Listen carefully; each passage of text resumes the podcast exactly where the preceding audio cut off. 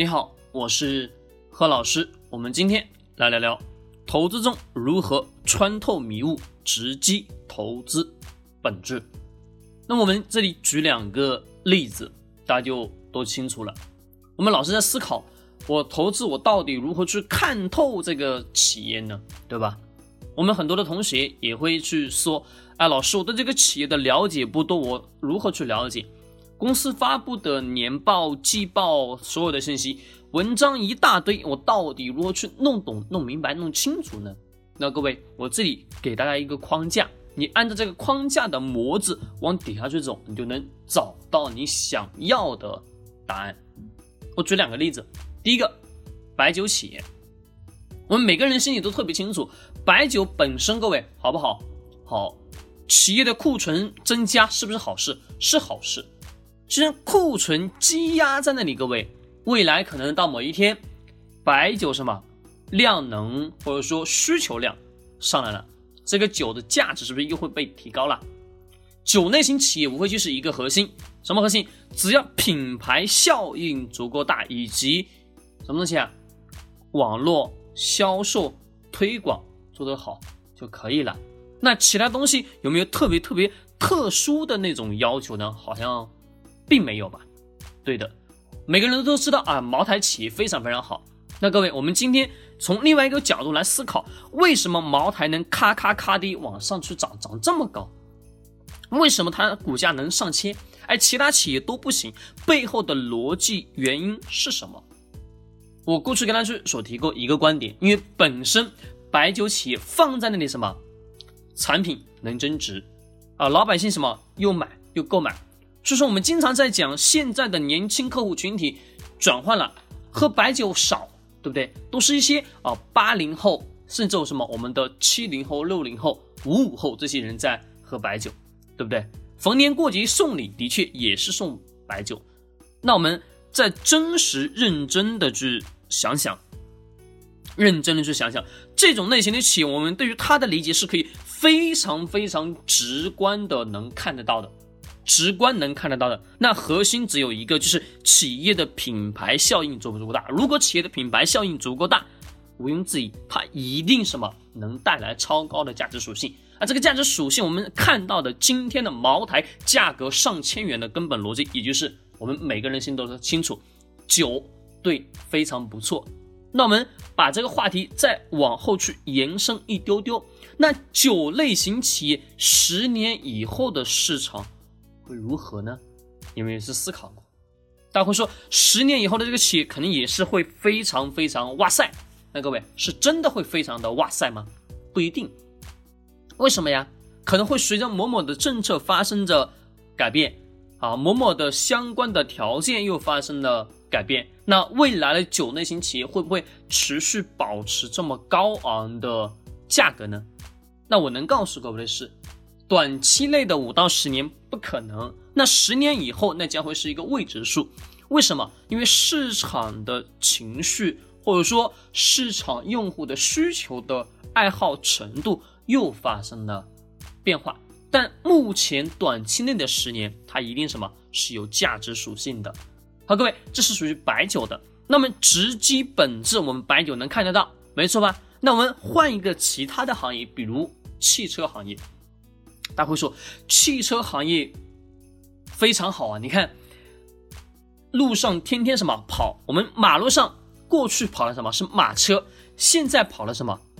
现在跑的都是我们的汽车，对吧？小汽车。那各位，小汽车当中，我们对于汽车的理解，对吧？比如啊，某某某某汽啊，某某上汽，对吧？啊，各位好不好？这些企业好，都非常不错。那各位，这些企业好，我如何去？看到这个企业未来能否给我带来非常高额的收益呢？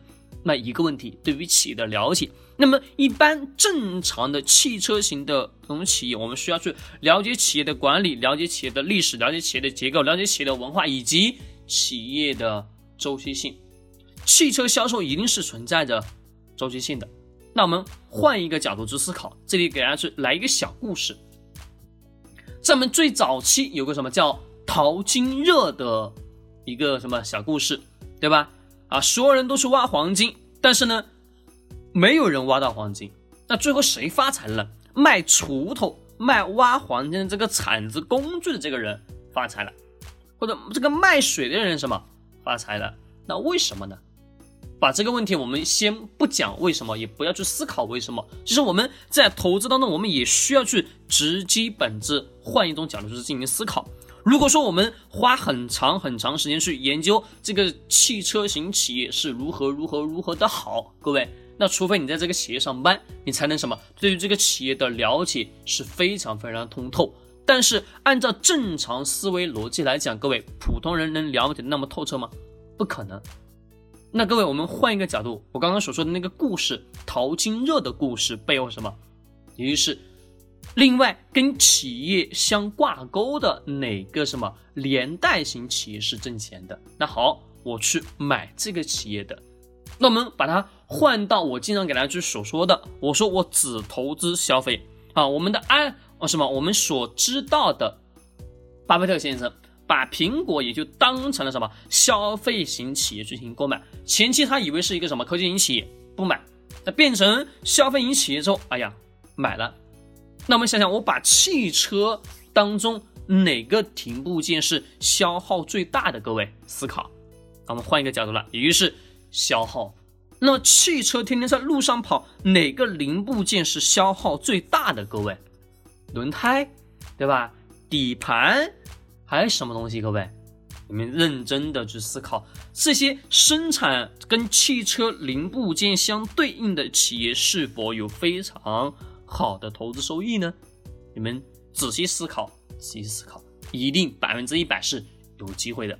那各位，我讲这两个例子的过程中，我是希望是什么？是大家在投资过程中穿过那些太多太多复杂的问题，我们只需要去找到那个。帮我们挣钱的那个基数的根本，但是正反面一定得要去思考。如果说未来啊某某东西可能我们刚刚所说的啊轮胎型企业啊怎么办呢？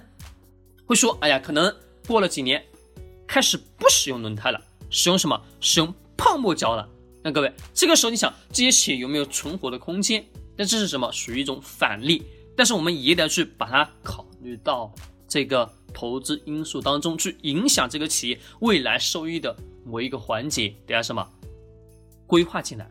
因为投资当中我们一直在寻找的就是三个字，叫确定性。好，各位如何去看透投资当中迷雾，直击本质？这个内容已经告诉你的答案非常简单，不要去想太复杂。你只需要把思维角度稍微拐一拐弯，你就能知道了。好，OK，我买哪个东西？好，这个企业我看不懂，没关系。啊，那好，我知道这个企业消耗量很大啊，企业公司也不错，但是呢，我就看不明白，看不明白，找跟它相关的某某某某什么产品跟东西，或者说跟服务，对不对？啊，比如说我们今天市场上所看到的，各位，咱们是不是每个人都知道那个可口可乐？可口可乐的生产瓶子，那个瓶子，各位，你们告诉我，生产瓶子的这个企业，它挣不挣钱呢？依然也是挣钱的。好，各位，已经给了你思维，已经给了你启发，希望你给我的音频点赞转发。我们下期视频、下期音频再见。